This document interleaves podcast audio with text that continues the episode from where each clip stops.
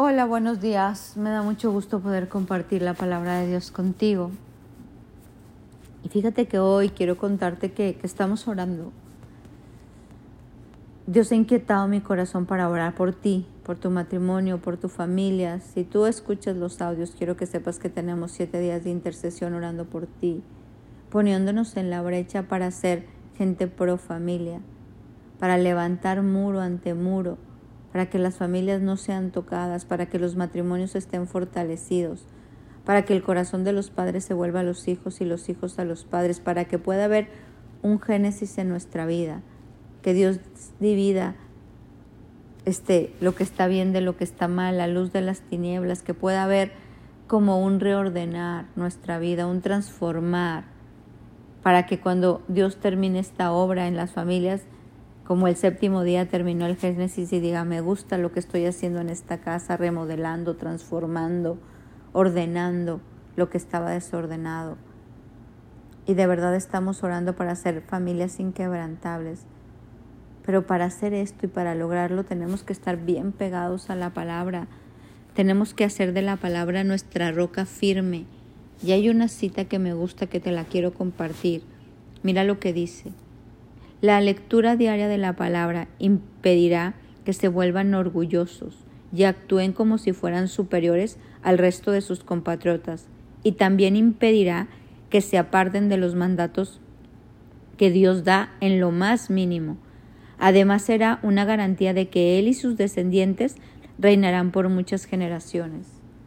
Cuando estamos en una lucha pro familia, pro matrimonio, pro cómo establecer los diseños de Dios en la tierra. Pro Cristo gobernando las casas, la Biblia, el manual de vida. Nosotros tenemos que estar leyendo la palabra a diario y unirnos a gente que hace lo mismo. Como, como se unen en tantas cosas. Yo no sé a veces por qué en lo espiritual hay tanto orgullo. Porque si tú quieres aprender americano, pues vas con un coach de americano para que te enseñe, o si quieres aprender pilates, o si quieres aprender no sé, mandarín, y te unes a aquellos que quieres tú como aprender eso. Lo mismo pasa en la palabra de Dios, lo mismo pasa en los caminos de Dios. Necesitamos unirnos a otros que tengan la misma visión y misión que nosotros para poder crecer. Hablábamos de unidad, de intimidad, de palabra, pero muchas veces llegamos a la palabra y con poquito tiempo ya nos sentimos como autosuficientes. Y y cuando eso pasa, perdemos, porque sabes qué, porque nos alejamos. Imagínate que tú vas al gimnasio y vas por, no sé, seis meses y crees que ya sabes todo. No, pues yo creo que no. Yo creo que aún si vas seis meses a estudiar mandarín, pues no vas a aprender de todo, hay que seguir.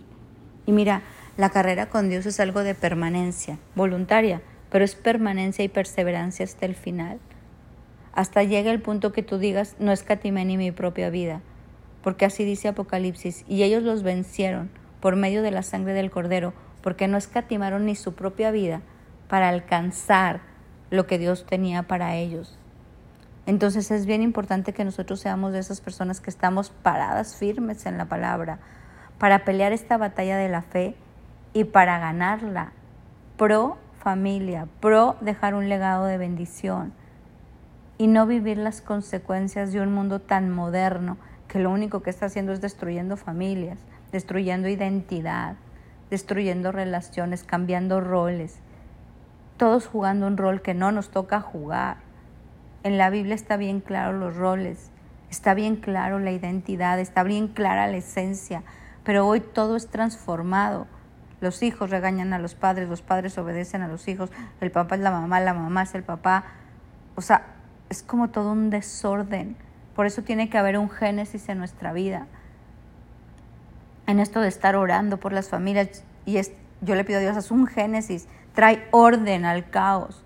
La tierra estaba desordenada y vacía y el espíritu se movía sobre la faz de la tierra y ahí había un orden. Y yo le pido a Dios, trae orden. Trae orden a mi familia, trae orden a mi vida, trae orden a mi matrimonio, trae orden con mis hijos, trae orden porque vivimos en un mundo que tiene desorden espiritual, desorden bíblico.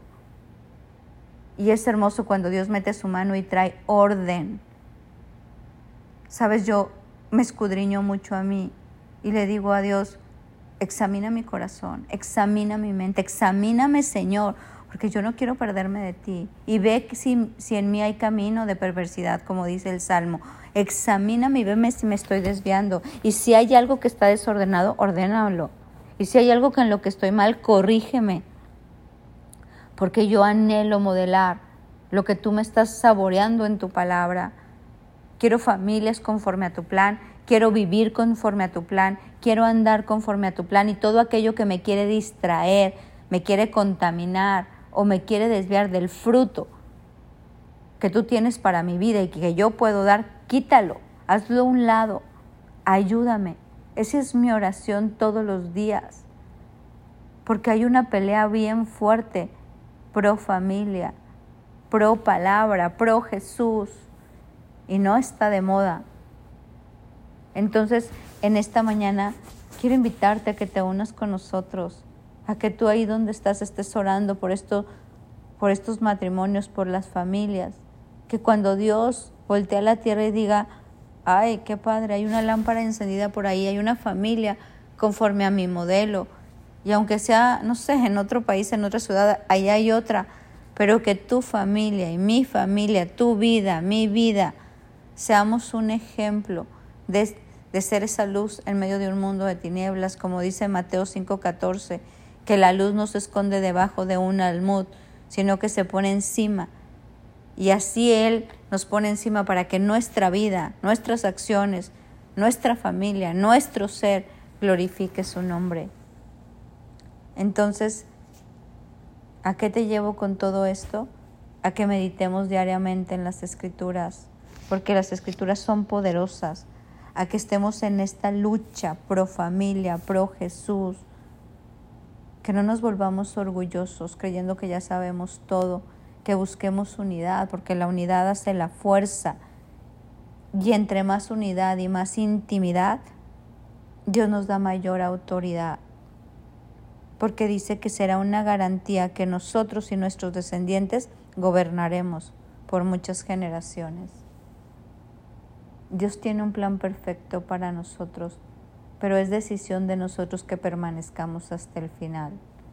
Yo te invito a hacerlo y a disfrutar todo el plan que Dios tiene para ti, porque el plan viene desde que te puso en el vientre de tu madre hasta que te lleve a su presencia que hoy le podamos pedir, Señor, no permitas que yo me desvíe ni a derecha ni a izquierda, sino que todo tu plan yo pueda andar y que un día yo pueda decir, yo y mi casa serviremos al Señor y la gloria postrera de mi casa será mayor que la primera. Yo sé que Dios lo quiere para ti y yo sé que si nosotros nos paramos firmes en la palabra, lo vamos a obtener. Mi nombre es Sofi Loreto y te deseo un bendecido día.